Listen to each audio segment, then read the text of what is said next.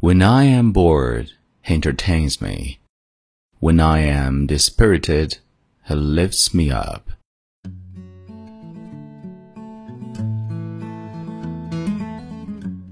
嗨，亲爱的朋友，你好，欢迎收听英语美文朗读，我是你的朋友孟非 Phoenix。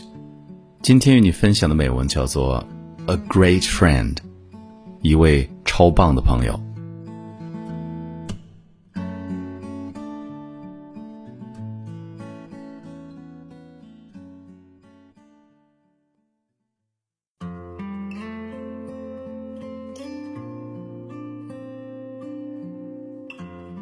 As I am now a senior high school student, I have a great many friends, but there is one whom I prize over all the rest.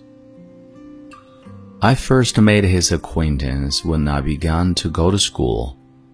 He has been my constant companion ever since.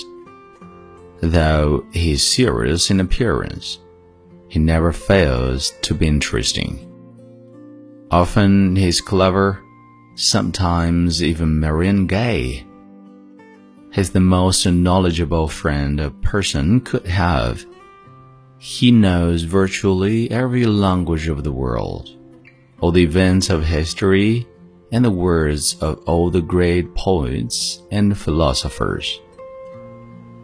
A kindly benefactor, he is admired and enjoyed by everyone who makes his acquaintance.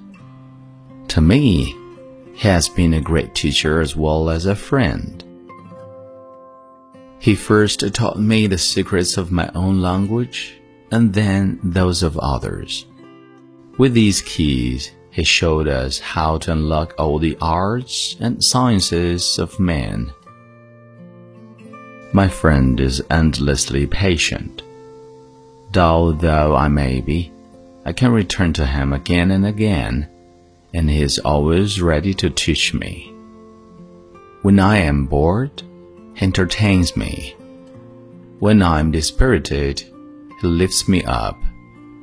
When I am lonely, he keeps me company. He is a friend not only to me, but to millions around the world. Shall I tell you his name? His name is Reading.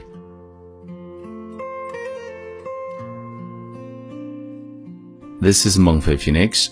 Time to say goodbye and see you next time.